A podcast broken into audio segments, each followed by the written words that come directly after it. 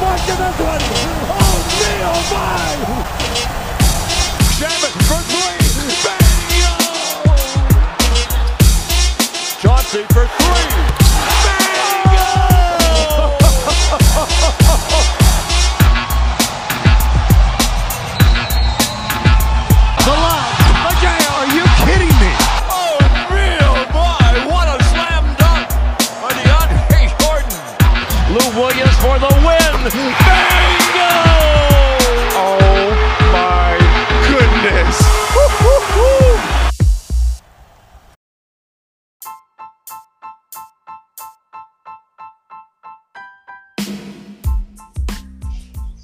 E aí, galera, tudo certo?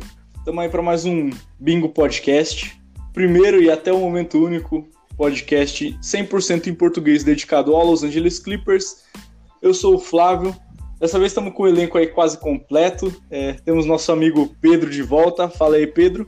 Opa, boa tarde, galera. Estou aqui de volta para gravar com vocês novamente. Satisfação, tive um, um tempo aí é, afastado aqui, mas tivemos participações excelentíssimas, né? Aqui no ano bingo teve o DPC novamente, teve o Fábio, teve o Heitor, teve o Lucas. Então, não estava aqui, mas estava acompanhando todo o desenrolar. Episódios muito bons. E estou de volta aqui com vocês, satisfação imensa. E vamos que vamos, né?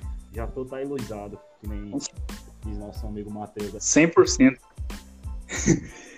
e estamos aí também com o Matheus. Fala aí, Matheus. Bom dia, boa tarde, boa noite. Todo mundo que nos escuta, todo mundo que torce para esse time maravilhoso, que adora nos iludir toda a temporada. É, como o Pedro falou, estou 100% ilusado. Estou feliz por ter o Pedro aqui de volta e estou também muito contente com a nossa convidada de hoje, que o Flávio vai apresentar agora. Bom, como os meus amigos aí disseram, só temos convidados de elite aqui no nosso podcast. E hoje nós temos a honra de ter como nossa primeira convidada a Andressa. Fala aí, Andressa. Oi, gente, tudo bem? Estou muito feliz pelo convite, gosto muito do time, então estou feliz em estar aqui participando com vocês, conversar um pouco mais sobre esse time do nosso coração. Então é isso aí, vamos, vamos tocar o barco aí.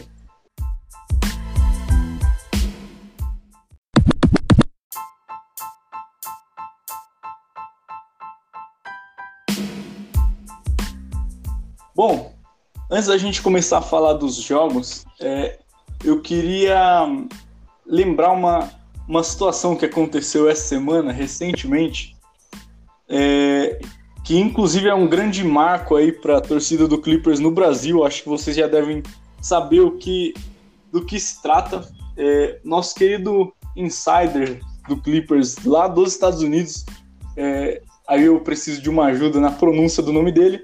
É, o Farbod. Farbod o que mesmo? Deixa eu ver aqui. Farbod, em, eu acho que é em Sahari. Eu não, não, não, não quero assassinar a pronúncia do nome do cara, mas eu vou falar Far, Farbod mesmo, entendeu? Pois é. Cara, ele mandou um salve pra torcida do Clippers no Brasil. É, e assim, pra, pra uma torcida que é tido por muitos como uma torcida pequena, inexpressiva, que às vezes até a própria franquia não olha muito para nós, é uma grande vitória. É, e isso enfatiza também uma coisa que eu vivo falando, é que a torcida do Clippers no Brasil é a mais fanática do mundo. Não, não tem torcida melhor que a do Clippers. E aí, o que, que vocês acham? Eu acho que foi sensacional, cara, porque ele, ele não mandou só um salve, não, né? Sim, trocou uma ideia em português. Foi, velho. Ele, ele, ele fez questão de ir no Google Tradutor Pois é. só pra mandar mensagem pros torcedores brasileiros, pra toque. Foi é. fantástico, bicho. Eu não tava entendendo nada. Eu, tava, eu, eu ainda vou tentar trazer ele pro podcast também. Com certeza, quem sabe aí um, um próximo convidado, né? É, foi bem legal esse Bom. reconhecimento que ele teve com a gente. Com certeza. É, e é uma coisa que a gente sempre fala aqui, né? É, cara, é, a única instituição assim relacionada ao Clippers que não dá atenção para os seus torcedores no Brasil é o próprio Clippers. É, porque o Steve Ballmer ele só não leva uma caravana da Tóquio para Los Angeles porque ele não quer, porque dinheiro ele tem. Então, vamos combinar que dinheiro. E dá para ele alugar um jatinho, um jatinho particular, bicho, para levar tranquilamente. Pois é. Se bem que eu preferi um busão para soltar rojão na rodovia, mas não dá. É, infelizmente é muito longe. Eu acho ótimo que você leva a sério mesmo, entendeu? Não, estrategicamente não pode ser um ônibus, entendeu? Tem que ser um jato mesmo. Pois é. o seu planejamento. Mas assim, é, a, a, torcida do Clippers, é, todos nós aqui concordamos com isso, ela, a torcida do Clippers no Brasil ela é fantástica, sabe? Os torcedores são muito fanáticos. É, vídeo, eu, eu tava até comentando antes de começar a gravação, a própria Andressa mesmo, ela é a pessoa que tá três da manhã vendo o jogo do Clippers e que o Clippers está ganhando por 30 pontos, como se fosse um jogo de playoff, é. entendeu? tá tipo, ela fica frustrada, ela tosse enquanto eu estava dormindo há duas horas já.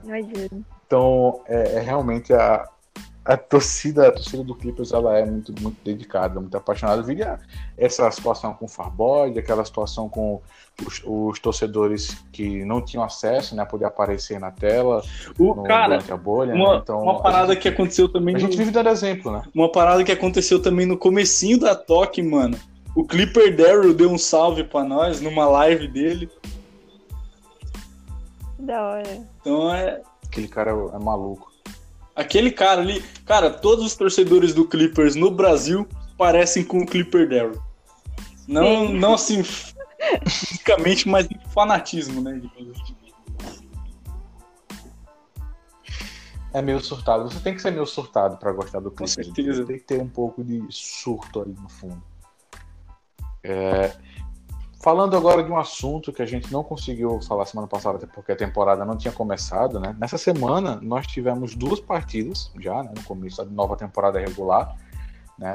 A primeira contra o Lakers, em que nós ganhamos, e a partida da rodada de Natal, que por sinal foi uma das piores rodadas de Natal que eu já vi, foi muito chata, que nós ganhamos do Nuggets. As duas vitórias muito expressivas, ao meu ver porque mostrou um Clippers que a gente nunca tinha visto é, com o Doc Rivers no formato de jogar, na forma de passar a bola, né, de, de atacar, principalmente na forma geral. Então eu quero saber a opinião de vocês sobre esses jogos, sobre a performance do time, sobre o Tailu. Bom, só queria dizer que eu tô 100% Tailuizado. É, o, o, o Clippers, o ataque do Clippers é, vem sendo assim uma, uma coisa que vem me chamando a atenção, porque é um time que roda a bola muito com muita velocidade é, e, e, parece que todos os jogadores enxergam mais o jogo, sabe? É, não é totalmente o, o, isolation que nem era com o, com o Doc Rivers, né? É, a bola vem rodando, é, o time tá, tá bacana, tá legal, tá legal, tô gostando. Olha, eu, eu também conversando, Pode ir, Andrés. Não, quer ir, pode ir. Eu, eu tava comentando com o pessoal no grupo que eu, eu sou torcedor do Clippers desde 2015. Ou seja, eu sempre vi times do, do Doc Rivers. Tudo bem que quando era na era do Lob City, o, a gente tinha o Chris Paul. E automaticamente isso fazia com que o ataque se desenvolvesse melhor. Mas a partir do momento que o Chris Paul saiu, eu entregava a bola na mão do Blake, a bola na mão do Kawhi, do Paul George e até do Low Williams e dizia se vira. É, quando o Tyler chega e implementa o básico do basquete, o sistema de ataque minimamente organizado. E a gente fica, como assim? Como é que isso é possível, sabe? Pois é. Todo mundo em choque, pô, em choque. Como é que pode, pô, o Clippers tá rodando bola, pô tá fazendo uma parede, o cara tá recebendo bola livre, pô. Meu Deus do céu. Que tipo de, que tipo de basquete novo é esse? É, eu assisti os jogos e eu pensei, meu Deus, que time é esse? Nem parece o Clippers, né? Porque tá acontecendo um fluxo grande, uma movimentação grande, e isso é a diferença de alguém que realmente treina, se esforça pra, tipo, entregar os papéis e alguém que deixava a gente tomar de virada e depois chegar e falar na mídia, não, tudo bem, na próxima a gente vai melhor, acontece. Tipo, alguém que realmente se importa. Como sabe, um com- É, tipo isso. Alguém que realmente se importa com o fluxo e a movimentação do time de ataque e defesa. É diferente, é completamente diferente. Cara, o Tailu pede tempo. Vocês sabem o que, que é isso? Sim. O Tailu pede tempo. Meu Deus do céu, velho. O que é que a gente tinha como, como técnico, velho? A gente tá abismado Pois é. com as coisas básicas do basquete, sabe? É, velho, eu fiquei feliz porque o time tomou uma bola de três e o Tailu pediu tempo. Qual o torcedor que fica feliz quando toma uma cesta de três e pede tempo? Entendeu? Só a gente mesmo, porque a gente sofreu com o time tomando 17 pontos. Aí, quando o time toma virada, o Doc Rivers pedia tempo. É, a gente, é, é como o Pedro falou, coisas básicas. Tá sendo revolucionário pra gente, tá ligado? Mas é Tá porque, incrível isso. é porque, tipo, o nosso front office sempre fez o, o possível e o impossível, sabe? Ou seja, o que faltava pra gente era só essas coisas básicas mesmo. É, e, e falando, aprofundando mais, um- uma coisa que eu tô gostando bastante é o, é o Nicolas Batum. Porque ele tá fazendo o, o papel do cara que fica com a bola, sabe? Enquanto de alguma forma você livra ou o Kawhi ou então o Paul George. E ele tá fazendo esse elo de ligação. Ele faz triângulos, né? Um lado fraco e um lado forte e, e o Batum fica no meio para distribuir a bola entre, entre o Kawhi e o Paul George. Gostando bastante dele. E assim como o nosso querido jamaicano, é, é um papel que nem sempre aparece no box score, né? Mas que é muito importante. É, outro cara também que eu venho, que assim, jogador novo no caso, né? Que chegou agora, que vem assim surpreendendo positivamente, porém com uma vírgula aí, é o Kennard. O Kennard ele é muito é, disciplinado taticamente. Eu falo assim, ele sabe se posicionar, ele defende, ok. O único problema dele é que a gente vem percebendo uma falta de confiança no arremesso, que é uma das principais armas dele, né? É, se for para ser outro, outro especialista em arremesso que não arremessa, O Shemet, o, o Trendy que no arremesso de três nem defende.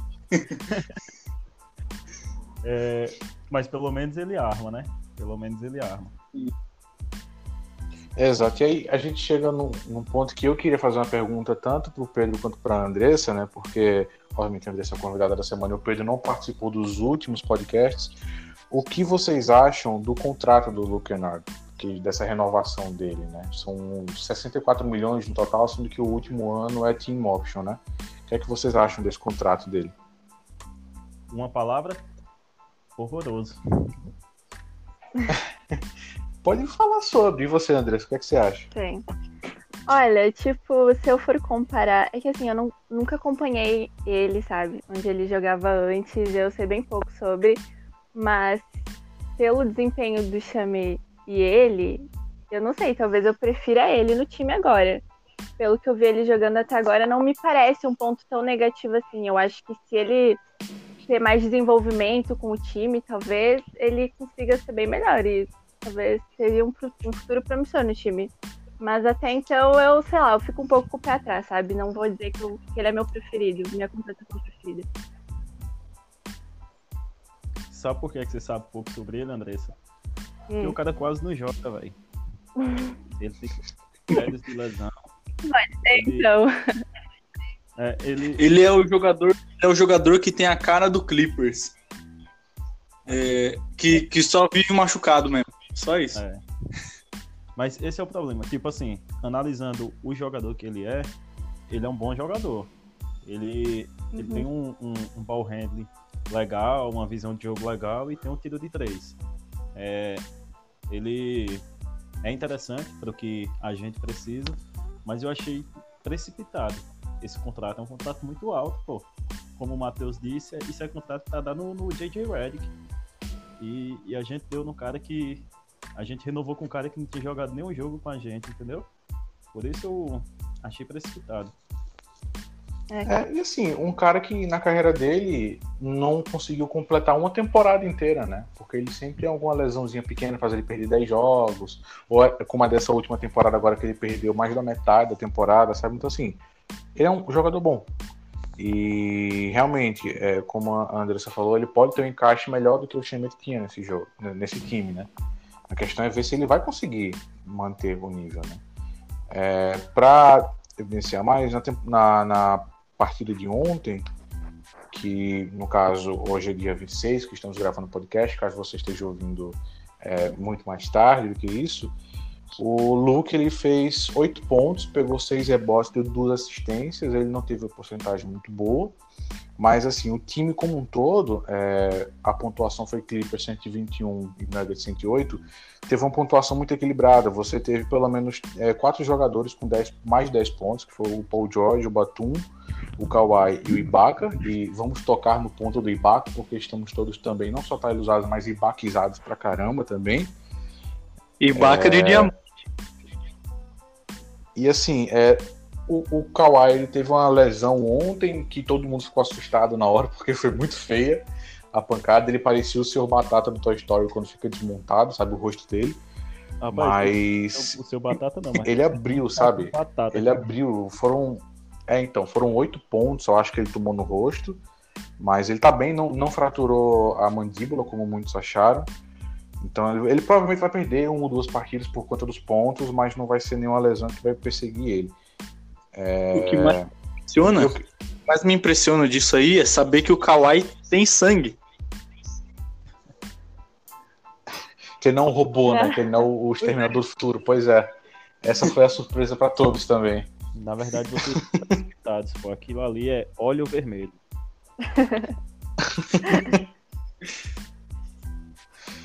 Mas é assim, eu, eu, eu quero falar do Ibaka, mas primeiro a gente tem que destacar o Paul George, que tá jogando muito bem. Né? A gente pega no pé dele, muitas vezes com razão, mas desde a pré-temporada ele vem jogando muito bem. Ele fez 33 pontos na partida contra o Lakers. Chupa DPC. Em que nós ganhamos de 116 por 109 do Lakers. Na partida de ontem, que eu já falei a pontuação, ele fez 23 pontos, sendo que ele deu 9 assistências também. Que esse é um, um ponto fantástico desse time, que nós tivemos pelo menos dois jogadores com mais de 5 assistências, que foi o Kawhi com 7 e o Paul George com 9. Sem contar que o Batum teve quatro, o Ibaka teve duas, o Williams teve três, o Kenan teve duas, então todo mundo passa bola nesse time. Você é, mesmo sem ver a partida, só por ver os números, você consegue ver que o time está rodando muito, como a Andressa falou, o fluxo está muito diferente do que estava antes, sabe? Pegando esse gancho, a gente teve 32 assistências nesse jogo. É, em comparação à média do ano passado, a gente estava 23. Ou seja, é, quando a gente pega jogadores com 8, 9, 7 assistências, não é necessariamente o, o um cara que está desenvolvendo o seu lado de armador, de criação e etc. Mas sim o, o, o fluxo de jogo, o sistema de ataque que o Lu está implementando, que é de rodar muito a bola. A bola, antigamente, com, com o Doc, a bola trocava de posse entre jogadores tipo, duas, três vezes. Agora a gente vê a bola passar na mão de todo mundo, depois voltar na, na mão de, de quem começou a jogada para ele finalizar. Ou seja, é, dessa forma, a gente vê o, o, volume de assistências gerais e de cada jogador também aumentando. Mas outro ponto interessante também é se tem uma coisa que eu falei em todos os episódios anteriores que esse time não tinha nada, não tinha nada. E agora a gente vê um time ganhando por mais de 10 pontos, 12, e quando chega na defesa, o cara tá na, na pegada, assim, com o olho. E muito com isso, era o que. Isso aqui parece que o jogo de jogo, sabe?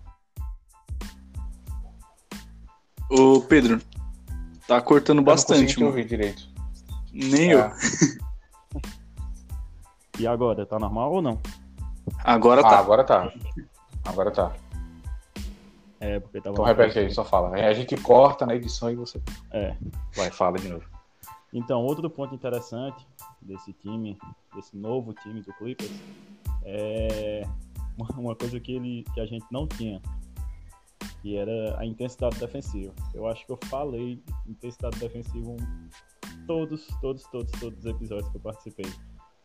E a gente vê o time ganhando por 12, 10 pontos, e aí quando chega na defesa, os caras estão na pegada é, colado no jogador, não permitindo as trocas, é, brigando no, no, no rebote defensivo.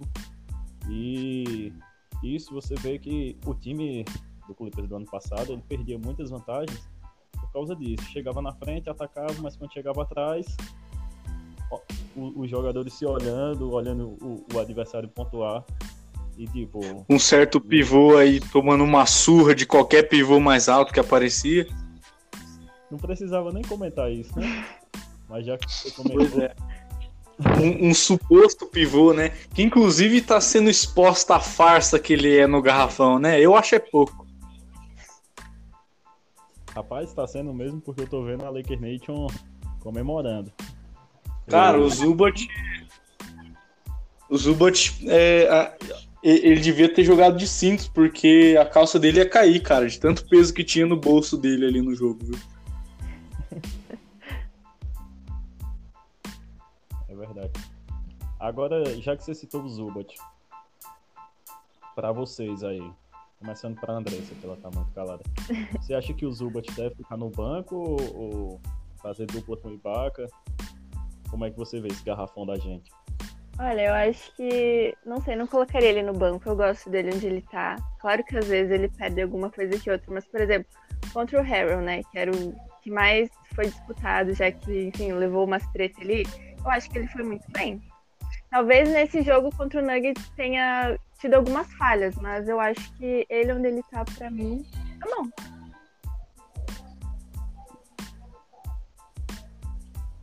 É, pois é, eu estou gostando da formação com o Ibaka titular, sabe? Embora eu adore muito o Zubat, eu- todo episódio aqui eu fico babando do Zubat porque eu gosto muito dele. É. Mas, é, querendo ou não, o Ibaka como titular traz uma versatilidade que a gente não tinha antes, né? O- é, de poder todo mundo que está em quadra arremessar de três, né? É. É, perde um pouco aquela presença no garrafão, né? Mas É, comparado o Zu com o Ibaka, com certeza o Ibaka, né? Mas, obviamente. Só acho que ele também não é tão ruim assim, sabe? Talvez eu seja um pouco Mas clubichinha pelo Zu. Não, é, pois é, eu eu, eu gosto muito do, do Zubat. É, é, é realmente uma dúvida muito grande. Eu acho que assim, numa situação de playoff pode ser decisão de jogo, né? Dependendo do time, seja melhor começar com o Zubat do que com o Ibaka. Pois é. Cara, olha, eu gosto demais do Zubat, tipo, acho assim, ele um cara com um potencial muito grande. É, eu fico parecendo aqui que eu sou um, um hater dele, mas não é. É que ele tem uma, um problema que, que sempre me incomoda, é que, é o, que eu sempre falo aqui, é o fato dele ser muito mongoloide. Às vezes ele é, sei lá, ele é meio estabanado, não sei. É, e eu acho que esse, esse é o único problema dele, assim, mas, pô, o cara é novo, tem o quê? 24 anos? Tem muito tempo ainda pra Isso, evoluir isso 24. aí, pra, sabe, pra passar a ter uma consciência, é, um, um pensamento um pouco mais rápido, sabe? Deixar de ser mongolão. É, tipo, eu vejo um futuro dele na franquia, sabe? Então talvez com o tempo ele melhore um pouco mais, por, por ele ser novo, né? Não, com certeza, é um baita jogador. é, E, e, e, assim, vale ressaltar, isso aí a gente tem que falar toda vez que a gente tiver a oportunidade, que, cara, é um jogador que ele veio de graça, ele veio a troco de Mike Muscala, sabe? Então é, é, é, é um jogador que acredito muito nele, tanto essa temporada quanto pelas, pelos próximos anos aí. Acho que ele vai ter uma certa longevidade no Clippers. É, e, cara, eu, eu não sei. Eu acho que quanto à formação, é, ainda, ainda dá para testar, né? Tá no comecinho da temporada. Acho que poderiam ver aí é, de colocar, sei lá, em algum momento do jogo, o Ibaka na 4 e ele na 5, ou sei lá. É, mas, por, por enquanto, para mim tá bom. Por enquanto, o Ibaka titular e o Zubat no banco, para mim tá bom. Concordo. É, pode acontecer, né? Eu concordo, concordo também.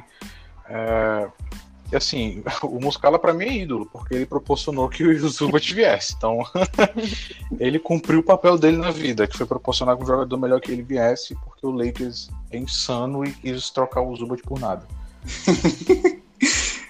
Caramba, velho. No dia que isso aconteceu, mano, nossa, o tanto que eu ri, velho. O tanto que eu dei risada. Porque foi muito eu não gratuito. consigo entender até hoje. foi muito É, gratuito. eu, não, eu não consigo. Eu não consigo entender a lógica que o Lakers tinha por trás disso, de, ter- de tentar trazer um pivô que já tinha passado por, pelo 76ers, pelo OKC, não tinha dado certo em nenhum. Eles falaram, ah, vamos dar uma chance contra o nosso jovem promissor pivô que a gente acabou de draftar. Eu não, não entendi essa, essa lógica deles. Pois é. Não, não fez o mínimo sentido. O Clippers nessa troca aí ainda se livrou. Porque assim, é, se livrou do Tobias Harris é, nessa trade deadline, no caso, né? É, eu acredito que é, perder o Tobias Harris não é necessariamente perder, é se livrar. Por quê? Ele é um bom jogador, só que ele é muito soft. É, ele é um jogador que ele joga o primeiro tempo só não volta pro, do intervalo. E aí o, é, o Muscala veio na troca que levou o Harris e o, e o Marjanovic para os 76ers. Todo mundo ficou praticamente de luto porque achava mesmo que o Muscala ia jogar. E aí o Lakers vem e, e dá o Zubat de graça pelo Muscala. Ainda nos livra do Muscala. Então foi, um, foi uma movimentação perfeita, jogada de mestre aí do Clippers. que Eu não entendo por que, que o Lakers aceitou isso aí. É, mas o, o Zubat é um baita jogador, tem muito futuro, só que precisa deixar de ser mongoloide. Talvez com um pivô, é, perdoe-me o termo, é, um pivô negão, que nem o Ibaka, talvez agora ele, ele deixe de ser mongoloide. Não, acho que assim, é, a questão do, do, do Zubat é só a questão física mesmo, sabe? Ele é um cara é, um pouco pesado, sabe? Ele é gordinho, do tamanho dele e tal. Então, isso pode prejudicar ele um pouco na, na hora do rebote e tal, mas pode beneficiar, como a gente viu contra o Lakers, né? Que ele pegou o rebote ofensivo em cima do, do, do Harrell mais de uma vez, né? É, Cara, mas é que o Harry, eu, eu, se eu subir pra rebote, eu ganho dele, mano. Pelo amor de Deus. Então, então assim, o, o Zubat ele ganhando um pouco mais de massa muscular para ficar um pouco mais ágil, eu acho que é isso. Eu não acho que não seja questão mental, sabe? A questão mental dele tá no lugar, ele é um cara jovem, né? Como, como vocês falaram, ele é um cara jovem, tem muito para evoluir, então assim. é, enfim, é, eu acho que dá- deu para resumir bem, né? Como é que foram esses dois jogos, a gente tá muito empolgado. Com, Com certeza. Sim. E com a Falta forma que tá saber jogando- se- tá começando agora a temporada. Falta saber se ao, ao encerramento da carreira do, do Tailu como técnico, é, se o Clippers vai pendurar algum banner ou alguma coisa pra ele assim. Já precisa pensar nisso já. Eu apoio. Põe ao lado do banner campeões da rodada de Natal. Ai, campeões da rodada de abertura contra o Lakers. Os, é. torcedores, do Lakers adoram zoar a gente por Sim, isso. né? eles amam. Mas eles sangram tanto. Eles sangram tanto com a gente que eles fazem questão de lembrar disso. Cara, a gente. Não, e, e aí a gente volta naquela questão que a gente falou lá no comecinho do podcast, que a torcida do Clippers é a melhor que tem, a torcida do Clippers no Brasil. Porque, cara, a gente sempre. é, quando zoam a gente por qualquer motivo, você não vê torcedor do Clippers pegando pilha, você vê torcedor do Clippers zoando junto, sabe? É, e a gente, tipo assim, com dois jogos a gente já fala que a gente tá tailuizado, sabe? É a, é a melhor torcida, não tem jeito. Eu amo, a gente é bem emocionado, eu gosto disso. Demais, demais. Qualquer coisa dá pra torcer, é vitória já. Com certeza. Qualquer É, alegria. é, tudo é motivo pra.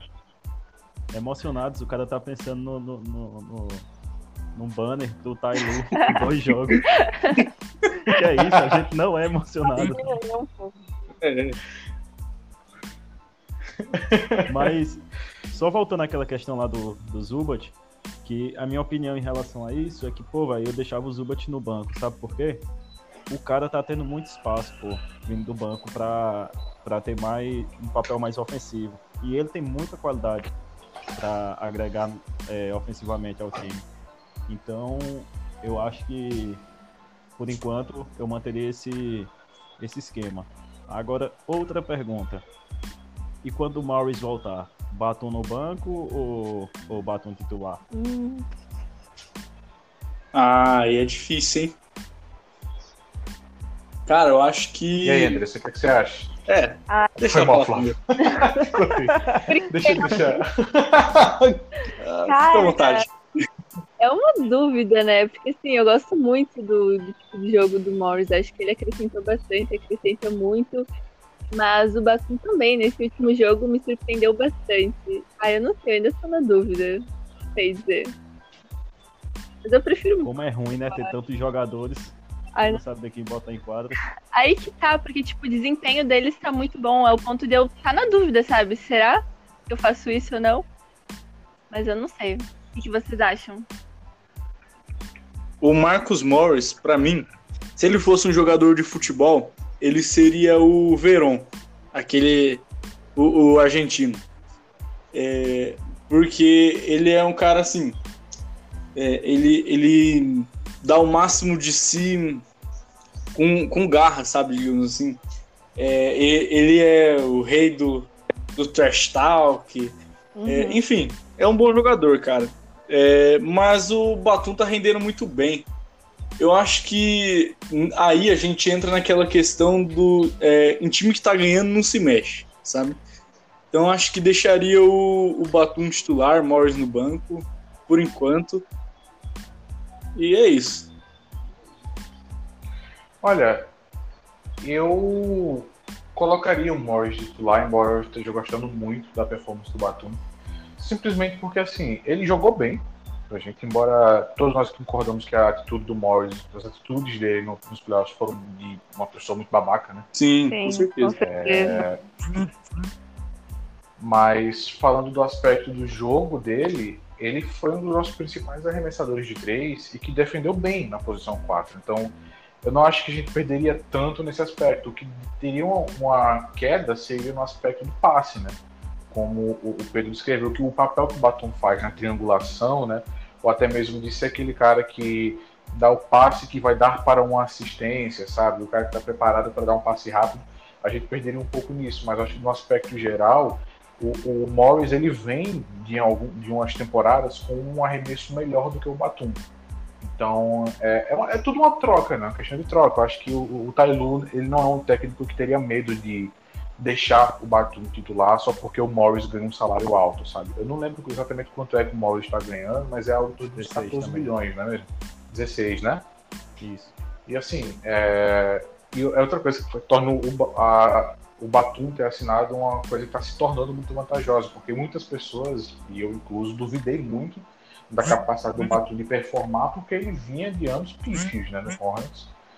Então a gente não sabia muito qual seria o Batum. Se for esse Batum desses dois primeiros jogos, que mesmo ele tendo pontuado três pontos só no primeiro jogo, ele deu seis assistências, e ontem ele fez um double-double, né, de 13 pontos, 10 rebotes. Assim, se for esse Batum, ele é um, um ótimo jogador para se ter como quarta opção, sabe? Ou então para ser um, um reserva que vem junto com o Lou Williams para dar um equilíbrio na- no jogo. Então, eu, eu colocaria o Morris como titular, mas não, não vejo um- algo como negativo se o Batum permanecer. É, Eu deixaria o Batum titular. Primeiro porque Morris e Zubat já, já formam um garrafão entrosado. E a gente teria um, um- banco bem, bem interessante, né? Com Luke, Kennard, Ba- é, Morris e, e Zubat. E, e com o time titular já funcionando.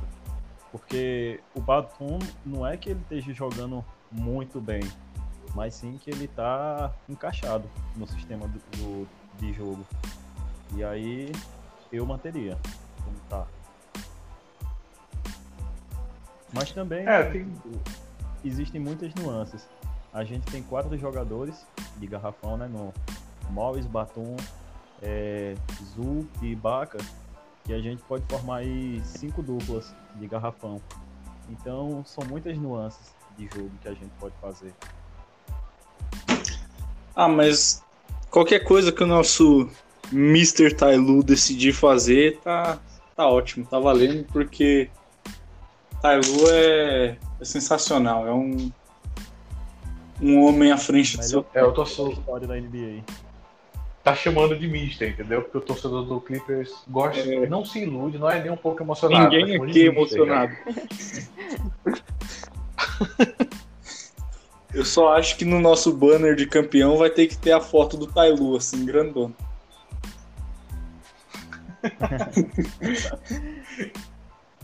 Quem vocês acham que vai ganhar o, o Coach of the Year e por que o Tylo? Quem vai ser. Não, a pergunta deveria ser quem vai ser o vice do Tailu, né? Não compare. E pra MVP também a pergunta é quem vai ser o vice do Paul George, né? Convenhamos. Quer dizer, se o Paterson voltar a render, aí tem disputa.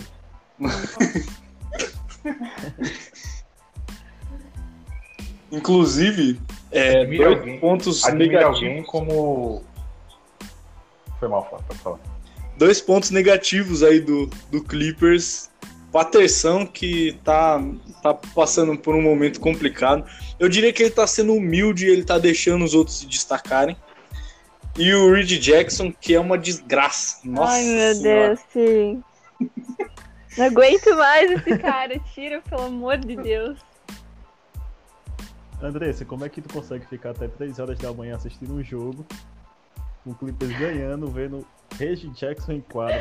Cara, eu queria, por Deus, eu queria chorar. Eu falava, meu Deus, cara, sai, por favor, tá estragando tudo. Ia lá o Paul George Ele fazia parece um post. Chihuahua. Sim, não. Ia lá o Paul George fazia. E o Kawhi. Aí chega esse mano, cara. Ele tenta uma de três, mas ele não consegue, não é, sabe, pra ele. Tipo, ele só jogava e foda-se. Eu ficava puta da cara. Eu falava, tipo, sai, não faz isso. Nossa, horrível. Eu vou ver o que é que vai dar aqui. Ai, meu Deus. O cara O Clippers, o Clippers precisa. O Clippers precisa que o Luke Kennard tenha a confiança que o Reed Jackson tem. Exatamente. Pra chutar, É, bater. pois é, e que é, é impressionante como o Red Jackson ele, ele realmente acredita que ele vai conseguir toda jogada que ele tem a bola na mão acertar uma bola de três, porque ele não se importa com o resto do time. Ele pega a bola e fala: Eu vou arremessar esta bola, não importa o que aconteça. E ele sempre arremessa. Ele pode estar marcado por dois jogadores, por três jogadores, pode estar com o Anthony Davis em cima dele. Ele vai arremessar a bola de três. E Ele você vê que assim, ele erra. É, então, ele erra, ele sai feliz. entendeu? O cara é um desgraçado, ele sai feliz. Ele fala, pô, eu tentei. E aí, bicho, como assim você tentou, sabe? É, é revoltante, como dá pra perceber que eu tô aqui, eu tô revoltado. Eu não consigo olhar pro Red Jackson sem ficar nervoso. Ele não se importa se ele errou sete bolas seguidas, tá ligado? Ele vai tentando. Não, Não se ele lá. matar, se ele fizer. Exato. Ele, ele arremessa 7, erra 7. Se ele acertar a oitava, ele vai comemorar como o Westbrook comemora, tá ligado? E aí ele vai arremessar até a décima quinta. Pois é. Meu Deus. E vai sexta também. O, o, essa Pois semana, é. essa semana lá na Toque deram o apelido dele de Jeg Jackson. Sim. Faz todo, faz todo sentido. Porque, pelo amor de Deus. É o... Agora sim, Flávio, você falou o nosso querido Patterson tá passando por uma fase que eu gosto de chamar a carreira inteira dele, né? Ah, pô, o Paterson, Não. o Paterson é monstro. O Paterson foi o único que, que ano passado que chegou pelo menos perto de marcar o Anthony Davis. O Paterson é monstro. O, o, por coincidência, o Clippers foi eliminado e o Paterson não jogou nenhum jogo. Então, ele, ele e o McGruder foram os únicos não culpados pela derrota do Clippers. entendeu? É, o Paterson não tem jogador É, que entregue Gatorade melhor do que ele. Não tem. Ah, bicho, mas aí também fala que eu não tive efeito na derrota do Clippers, né? Porque os caras, eles entrando e não ia mudar nada. O Paterson é Assim. aquele cara que ele, ele. Se ele fosse jogador brasileiro, ele seria o cara que toca pandeiro no busão, tá ligado? É, porque é, é o cara que é gente boa. Seria o Vampeta. O Vampeta na Copa de 2002. Num jogo, não entra nenhum jogo, não faz nada, mas quando é campeão vai lá dar cambalhota lá no, no, no Planalto. O Paterson Ou pra vai ter trazer, isso. pra trazer pra algo. Pra trazer pra algo mais perto, pra quem torce pro Internacional ou pro Flamengo, o Rodinei. Ele seria o Rodinei do nosso time, entendeu? Não, cara, Simples assim. Agora entendi. Ele é o cara que é a felicidade do time. O Paterson, quando ele era. Quando tava tendo público, todo jogo ele dava ingresso pra algum torcedor. Tipo, ele, ele postava no Twitter: tem alguém precisando de ingresso? E aí ele dava ingresso pras pessoas. O Paterson é um cara incrível. O Paterson vai. de que tá lotado, hein? O Baba tá lotado. Pois é. o Paterson, mano, quando o Clippers for campeão, se um dia isso acontecer, né? O Paterson vai, vai ser o dono da festa, mano. O Paterson vai ser o cara que fica trilouco, que, que sai falando que ama todo mundo. O Paterson é incrível. Mas tá, tá numa má fase, coitado. E, o- É, mais ou menos uns 15 anos. ele é um jogador que ele é muito bom. Ele é muito bom. Menos quando ele entra em quadra. ser ruim. É, O problema é quando ele entra em quadra. Estamos aqui há dois minutos falando das qualidades do, do Peterson. Nenhuma delas envolve uma bola laranja. Verdade. Pô, mas teve uma época, teve uma época é, na última temporada aí que o Peterson, tipo, ele matava umas bolinhas de vez em quando, né? É o começo da temporada passada, assim, memes da parte, mas o começo da temporada passada ele tava, tava legalzinho. Primeiro por causa daquele primeiro jogo, que ele começou de titular, e ele tava marcando o Anthony Davis, e ou tava, não sei se é porque o Davis tava mal, mas naquele jogo o Peterson ainda deu uma segurada nele. Sim. Mas, mas depois ladeira abaixo, né? Ô, você vê qual que é as ideias, né? Doc Rivers colocar o Patrick Peterson de titular contra o Lakers. E que passa na cabeça desse Estreia. Sim. Tá morto, tava morto por dentro já. que, que passa na cabeça. Pois é. Não, mas não me, não me assusta nada, Ele né? tá- Tem cara que coloca Spencer House pra jogar nos playoffs. Muito ruim. Ah, que é isso. O, o grandioso Spencer House que destruiu quando jogou pelo, na época, Bobcats, fazendo incríveis três pontos por jogo como titular. Ah, que é isso. Eu lembro dessa estatística porque eu, sou- eu sou frustrado até hoje com o fato do Spencer House ter jogado playoff. Entendeu? Cara, o, Porque eu não admito. O Spencer ser titular, bicho, colocava, sei lá, botava o Sam Cassell no uniforme pra jogar, mas não colocava o Spencer House pra titular, bicho. o bicho é ruim demais, velho. Credo. Mas, é, pois é, mas enfim, é, é, acho- acho uma boa oportunidade agora pra gente passar pra parte em que nós fazemos a nossa pequena entrevista com o nosso convidado, vocês acham? Beleza. Parece que faltou assunto, né? Faltou o quê? Parece que faltou assunto, porque a gente tá elogiando o Patrick Peterson. É porque aqui, é, para quem escuta o nosso podcast há mais tempo, aqui o assunto ele vai fluindo, entendeu? Que chega um momento que a gente vai estar falando do 15 de Piracicaba por alguma razão, mas começou falando sobre, sobre Clippers e Nuggets, entendeu? No dia que o, o DPC e o Fábio vieram, você não lembra? Teve uma hora que de repente a gente tava falando sobre Botafogo, sobre o São Paulo no Campeonato Brasileiro. É, pois é, então assim, a gente vai perdendo os trilhos, mas faz parte da magia. Tá aí uma, uma analogia a se fazer. O Clippers do Tailu é praticamente a mesma coisa que o São Paulo do Diniz, viu? O Flávio é a pessoa mais iludida que eu já vi na vida. Pois é. Você é uma pessoa apaixonada, Fábio. Você é uma pessoa. Você, é como eu falo sempre, você é o eterno apaixonado, entendeu? Eu sou. Você acredita ainda no amor. Não, é, e é um amor, é um amor vagabundo, sabe? Porque, cara, eu. eu vocês sabem, eu cansei de falar aqui já os times que eu torço, velho. Pra torcer pra essas desgraças, você tem que gostar de sofrer, mano. Que- é, é tipo um masoquismo, sabe? O lado bom, o lado bom é que o Juventus ele não fica até 3 horas da manhã jogando.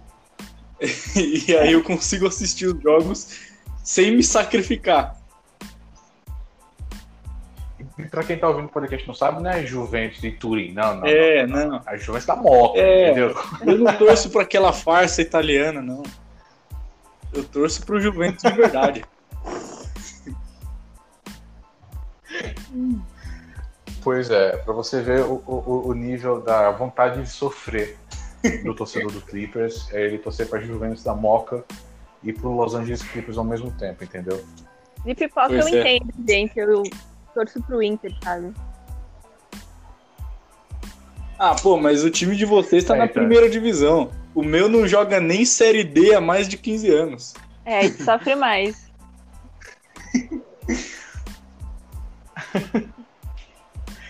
Meu time briga pra não cair você pra quer- terceira divisão do estadual há uns três anos seguidos. Aí é foda, não. Difícil.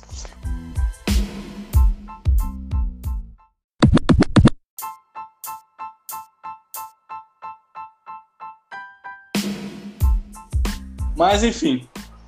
é, an- antes que eu comece a chorar aqui, só de lembrar do, do Juventus, é, vamos aí dar, seguir adiante ao nosso, no nosso podcast. E, e é isso, né? Bom, é, Andressa, chegamos aí na parte que a gente fala um pouco sobre você. Gostaríamos de saber aí algumas coisas sobre você. É, eu ia fazer uma pergunta que, inclusive, al- algumas pessoas mandaram aqui no Twitter. É, vocês devem ter visto que eu pedi umas perguntas ali. Aham. É, que é basicamente a pergunta base, assim. Porque, cara, às vezes nem a gente entende isso. É, Eu queria saber é, por que o Clippers? Sabe? Por que você escolheu Sim. o Clippers? Cara, então, foi um rolê muito aleatório da minha vida, porque assim, eu assisti um canal que. um programa, na verdade, que era sobre as mulheres dos jogadores famosos. Não me pergunte por quê, mas eu assistia isso. E depois desse programa, ah, aparecia um outro programa que era sobre treinamento de team leaders. Só que era team leaders do Clippers. E eu achava aquilo lá uma bosta, pra ser Ah. sincera. Eu ficava tipo. Não, nada a ver. Só que ah, no decorrer do programa aparecia tipo algumas cenas do Blake Griffin jogando. E eu achei aquilo sensacional. Isso foi tipo final de 2016, começo de 2017. Aí o que, que eu fiz? Eu fui lá no YouTube e botei bem assim, NBA Blake Griffin. Aí eu ficava vendo os highlights do Blake Griffin, também do Chris Paul, mas eu era apaixonada pelo Blake Griffin. Aí nisso eu comecei a querer acompanhar mais ele e o time. Tanto que quando ele saiu em 2018, eu fiquei muito mal. Acho que foi em 2018, né? Foi. Ele foi pro Exato. Detroit? Isso. Então, quando ele Sim. saiu do Clippers e foi pro Detroit, eu pensei em torcer pro Detroit por causa dele. Mas aí eu fiquei tão apegada ao time que eu falei, ah, não, deixa, sabe? Eu vou começar a torcer pra eles e se foda. E aí eu tô até hoje nessa, de conseguir um título. É, você, você, assim como nós aqui, você foi mais uma vítima de Blake Griffin. Isso É. mesmo. Todos nós caímos nessa, caímos ne- nessa, nessa ilusão aí. Por mais que a gente seja apaixonado pelo Blake Griffin, estamos aí, né? Somos, somos Clippers até hoje. Exatamente. E, e exceto o Blake Griffin, exceto o Blake, Uhum. é, você tem algum jogador favorito assim do, do Clippers é, que você gosta, que você cultiva um carinho? Pode ser jogador que já não tá mais ou que tá ainda até hoje, não sei. Olha, eu gosto muito do Chris Paul. Não tem como não gostar, eu acho, né? Ainda gente- naquela época de 2016, 2017, eu gosto muito dele. E atualmente, assim, Ah, o Paul George, o Kawhi, assim, tenho afeto por eles. Eu tenho muito afeto pelo Lu também, porque, tipo, ele tá desde aquela época também, né? E acho que é isso. Sim, sim. É, o, o Williams, de certa forma, até, sei lá, é, meados de 2019, antes do, do Kawhi vir, é, ele era praticamente a cara do time, né? Junto com o Beverly Sim. e tal.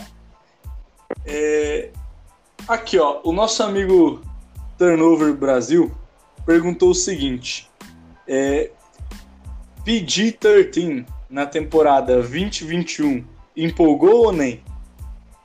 Sim, olha, no começo eu fiquei. No começo da temporada passada eu fiquei, tipo, bem hypada, né? Porque eles começaram bem até. Só que aí depois começou a pipocagem que a gente fala em termos leigos. E aí eu comecei a desanimar de um jeito. E aí eu vi que também o Paul George estava baixando bastante o nível. E também nos problemas psicológicos dele, né? Que acho que também afetou bastante a joga- jogabilidade dele no- na, na hora dos jogos, enfim. Eu fiquei bem, putz, mate Doc Rivers, tira esse cara daqui, olha o que ele tá fazendo com o meu time. E eles também não estavam indo muito legal, sabe? Mas agora, no começo dessa, eu tô mais hypada ainda, eu tô emocionada, porque agora tenho o Tailu, saiu quem eu queria, que era o Chamete e o Harold. E eu tô feliz com as novas contratações e espero que eles consigam chegar pelo menos mais longe do que chegaram na temporada passada, né? E o, e o Paul George, você acha que chega em briga para MVP novamente, algo assim? Olha, tem grandes chances, né? Tipo, hoje de manhã eu tava dando uma olhada naquela entrevista que ele falou do Doc, né? Ele falou que, tipo assim, o Doc Rivers não tinha a jogabilidade que ele queria, porque ele é um cara de movimentação e fluxo.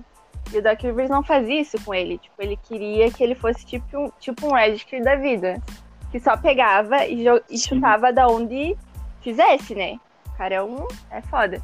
E ele falou que ele não é disso, que ele até consegue, mas ele não era disso, ele é um cara de fluxo. E se ele conseguir o fluxo e a movimentação que ele quer, eu tenho certeza que ele consegue, sabe? Chegar até MVP. Cara, é, inclusive, é até uma coisa que a gente acho que vale a pena a gente falar aqui, né? É, é, é justamente isso, né? O Paul George é, tendo mais, mais confiança para bater para dentro, sabe? É, fazer o jogo do Paul George que a gente conhece. Porque, pô, o cara tem o quê? 2 e, sei lá, 2 e 10, 2 e. algo assim, eu não sei a altura dele. Mas, pô, um cara desse tamanho ficar só jogando de perímetro é embaçado, né? Uma, é uma espécie de um desperdício aí, viu? É, e, e sem contar que ele tem uma técnica bizarra. É, as pessoas, principalmente a galera que, que começou a acompanhar a NBA mais pra, pra agora, né? É, parece que na cabeça deles o Paul George é um jogador horrível.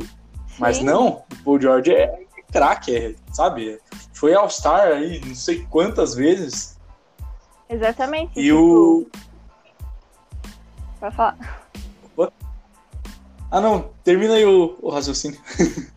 Não, só falei tipo, realmente, a- o pessoal viu muita negatividade dele, mas o que tava por trás mesmo, o que eu acredito, é a má gestão, né? Ele falou que ele não tinha o jogo que ele queria. E agora, talvez, com o Tailu, ele consiga o jogo que ele queira, ele consegue, né? Porque ele falou que é um cara de pick and roll, de push-ups, enfim, de movimentação mesmo, que eu já devo ter falado essa palavra 50 vezes, mas é o que ele precisa. Pois é. É, inclusive, isso aí entra até muito na, na próxima pergunta que tem aqui. O Brian perguntou o seguinte: é, O que você acha do novo estilo de jogo do Clippers? Paul George não jogando como uma espécie de JJ Redick e sim carregando mais a bola e criando seu próprio arremesso. E aí, o que, que você acha? É, basicamente acho que eu já falei que eu tô gostando muito dessa do- da nova fase do Clippers, espero que seja né, a nova era. E se continuar do jeito que tá, tá bom, porque tá ocorrendo jogadas, né? Tipo, não é só pega e chuta, entendeu? Não é passar para um jogador específico e esperar que ele faça um milagre. Agora realmente tá acontecendo um desempenho maior, né? Um, posso dizer, um compartilhamento melhor de, de movimentação. Eu acho que o Clippers tem futuro, meu. Posso estar iludida. Não, não tô. Olha- Não tô nada. Vamos conseguir sim. Vamos conseguir sim. é, entra muito no que o, o Lucas falou, o Lucas David falou quando ele veio aqui, né, o Matheus? Que o legal de torcer pro Clippers é isso, é o período entre, entre julho e, e outubro, no caso esse ano, é, entre setembro e dezembro, né? Que é a época que a gente vai de amor a, ao. Aliás, do ódio ao, à total ilusão com o Clippers. E, e, essa é a graça, né? Mas o, o, Brian, ele falou aqui na, na pergunta dele uma coisa que é, é, é, muito verdade, né? O Paul George, ele sempre foi um jogador de criar o seu próprio arremesso e uhum. a gente via ele sendo usado pelo Doc Rivers muito pro, pro chamado catch and shoot, né?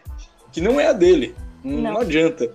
É, um cara, um cara habilidoso, um cara forte, alto como o Paul George, é até desperdício ficar com esse catch and shoot. Ele tem que mesmo é, bater para dentro, criar o próprio arremesso, é, porque habilidade ele tem, a gente sabe disso. O Paul George é estrela incontestável, né? Sim, tipo, tinha pessoas. Ô Flávio, deixa eu só lhe interromper. Oi? Deixa eu só, deixa eu só lhe interromper aqui rapidão. Pode falar. Tu disse que o Paul George tem 2,10 de altura, velho. Eu não sei quanto que ele tem de altura, não. Mas, porra, o cara não é um pivô, velho. Quanto que ele tem? Eu não sei. Ele, não sei, não sei, acho que ele deve ter dois. Ah, dois quem não sabe? Por aí. Aqui, vou procurar aqui agora. Mas, porra, 2 e 10 tem um Ibaka, porra. Tem 2 e 3, mano. Nossa. Ah, tá bom, né? Não foi tão longe. Foi quase, foi quase. 7 centímetros. É. 7 centímetros não é quase nada. Imagina. É. Mas é a diferença entre o Paul George e o Zubat. é. Pois é, mano.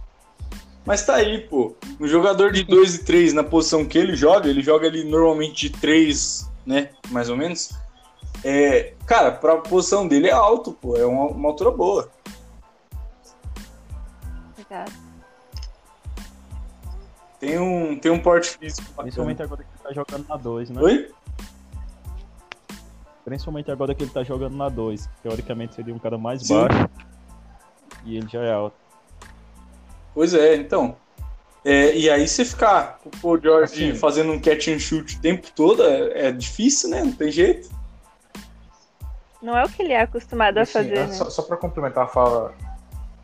Exato. É, pois é, é, é exatamente, exatamente isso que eu ia fazer, é, que eu ia falar, né? O, o George, é, só de ver, só que assistir a partida de ontem, você procurar os highlights do Paul George, você vai ver que muitos dos arremessos dele, é, de cabeça eu lembro assim, de três, duas bolas de três e uma bola de meia distância em que ele não recebeu de catch and shoot. Ele pediu um bloqueio, ele passou pelo bloqueio e arremessou e conseguiu arremessar, porque ele fica, ele fica muito mais livre, por assim dizer. A mecânica de arremesso dele muda quando ele arremessa criando o próprio arremesso, né?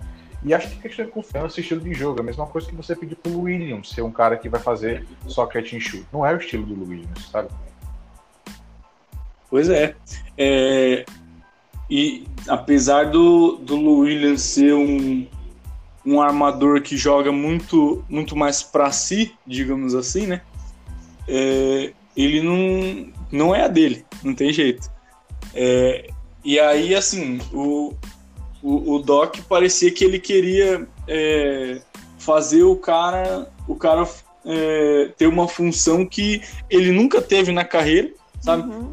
É, e é aquilo que ele falou, ele sabe fazer. O George sabe fazer, mas não é a dele, né? E aí, na hora de, de uma situação de playoffs, por exemplo, é, você coloca um cara numa posição que ele fica totalmente desconfortável, é difícil, né? É o que aconteceu, né? A gente viu a desgraça acontecer é. por causa disso. Foi por má gestão, não era nem, não era nem tantos jogadores em si, mas era tipo o que estava acontecendo. Não, não tinha administração, não tinha o que eles queriam fazer. Porque se eles têm os materiais certos para fazer, eles conseguem.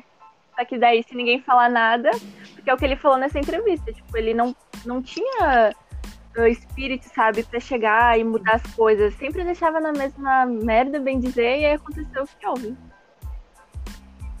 Com certeza.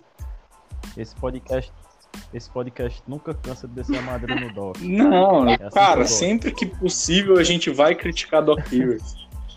É... E, e metendo mais, mais na fogueira, é tipo, o cara que a gente tinha no elenco, que tinha essa característica, era o Shemet, o cara não fazia. Pois é. Exato.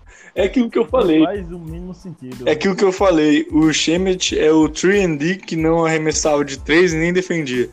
É, o cara é pago pra acertar a bola de 3 e não acerta. Aí fica difícil. Mas, mas essa jogada do, do catch and shot era muito raro pra ele também, né? Tendo em comparação que o Paul George fazia umas 5 seguidas e aí o, o cara que tem a característica certa pra isso Não fazia, Não sim, fazia. exatamente. É, sentido. até, é, pois é, até porque assim, se você olhar estatisticamente falando, o Shemet ele tem uma porcentagem boa de acerto de três. Né? A questão é que, que, como o Pedro falou, assim, muitos jogos o Shemet era o cara que ele rodava muito com a bola na mão, mas ele não tinha jogada feita para ele. É só ver a diferença que isso fez na série contra o Dallas, por exemplo, em que ele entrou como titular, né? É, e que ele conseguiu melhorar bastante a performance porque ele simplesmente arremessou as bolas. Se ele, ele teve em média cerca de 37,9%, 38% basicamente em três pontos, né? É, se eu não me engano, temporada passada. Se ele é um cara que arremessa duas bolas de três, ele tem chance de não acertar nenhuma das duas. Se ele arremessa cinco, aí sim ele pode acertar mais de uma bola. Então o, o Doc, ele. E a gente vai continuar a meter o pau nele sempre, ele vai se aposentar de ser técnico, a gente vai continuar falando mal dele. O Doc é um cara que ele deixava é, o Harry em quadra contra o o, o tempo inteiro e só depois que o Dallas virava que ele trocava, sabe? Então, assim, é, não me surpreende o Paul George ter reclamado publicamente. Eu acho que o Paul George falou certo. Sim. Não- ele não, não difamou o Doc Rivers. Então, Não, mano, o Paul George tá correto e o Doc Rivers tá errado. toda ofensa pra Doc Rivers não é difamação, é verdade. É sempre verdade. O cara. O cara, a única coisa que ele fazia da vida era fumar 50 maços de Malboro e falar come on guys. Era só isso. Bater Sim. palma. Bater palma na quadra. É o que ele gostava de fazer. Exato, era só que. Ah, Ele, era, ele recebia. e xingar a arbitragem. O, o Paul George errava arremesso, a culpa era do juiz. E aí ele xingava a arbitragem e tomava a técnica. Era. Era, era sempre assim. Eu acho que falando nisso de técnico também, ontem eu percebi bastante, tipo, o jeito que o Tailu se comportava, né? Em quadra, enquanto rolava o jogo, dava pra ver que ele realmente estava prestando atenção, estava falando, estava incentivando. É completamente diferente de um cara que ficava sentado esperando a merda acontecer e alguém que realmente tá lá se esforçando, sabe? Pra que dê certo. E o Tailu, o Tailu ele é um pouco mais contido do que o Doc, né? Porque o Doc tinha muito esse problema que eu, que eu falei que de tipo é, qualquer motivo ele tava xingando o juiz, sabe? Não, ele é bem de boa. E aí eu, eu- Nossa, eu me lembro que eu ficava com uma raiva. Porque assim, eu, eu também tenho vontade de xingar o juiz. Mas, pô, eu sou torcedor, eu posso xingar o juiz da minha casa que eu não vou prejudicar o time. Ele não, ele é o técnico do time. Então, às vezes, dá von- Nossa, dá vontade de. Sabe, de. Se eu for. Nossa, eu, eu não sei o que, que eu faria. Eu não sei se eu invadia a quadra pra bater nesse pra calar a boca dele, tá ligado? Não consigo terminar uma frase sequer, coitado, tanta raiva que ele tem do Doc É, nossa senhora, velho. Pra mim, esse cara, eu, eu não me canso de falar isso. Esse cara, ele fez hora extra no Clippers desde 2015. Em 2015 já era pra ter vazado. É, eu- o Clippers devia ter seguido o exemplo do futebol brasileiro aqui. Perdeu três jogos, tá na rua.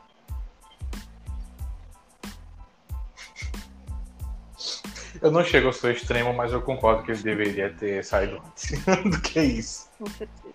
Doc Rivers já fez hora extra já no Clippers. Enfim, vamos aqui para outra pergunta. Pergunta da Toque, o Andrés. Inclusive, já entra, já entra até na, na nossa próxima parte aí do podcast. É, o perfil da Toque perguntou o seguinte: é, o que você espera do time nessa temporada? E aí a gente já vai para a parte da, das suas previsões para esse ano. O que você acha? Então, né, tipo, a gente não é emocionado, imagina, mas enfim.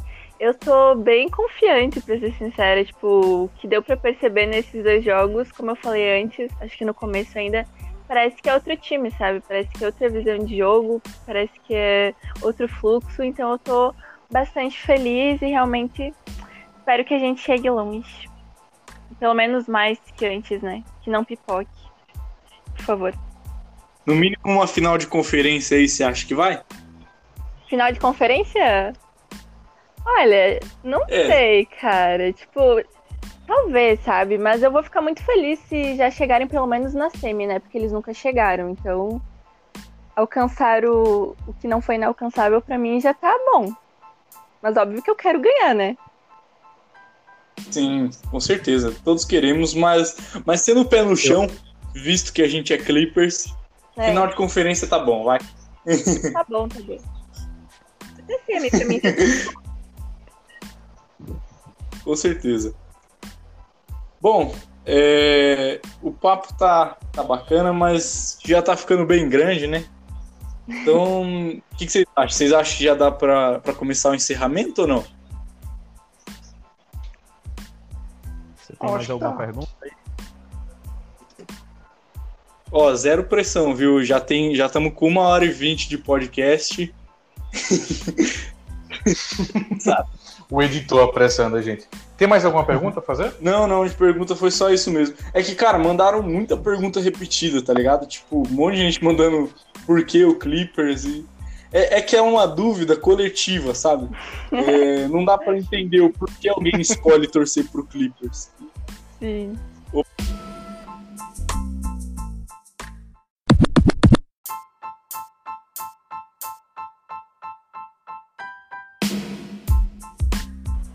Bom, vamos chegando aí ao final de mais um Bingo Podcast.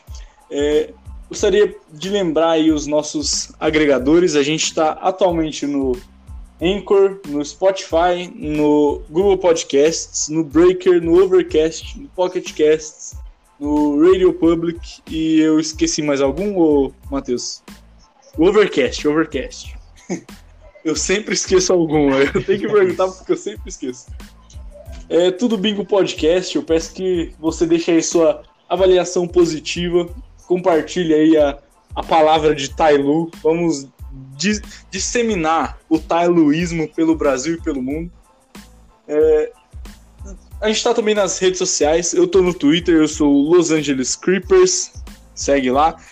E vou abrir aqui também para os meus amigos aí fazerem as suas divulgações. Podem falar aí, pessoal.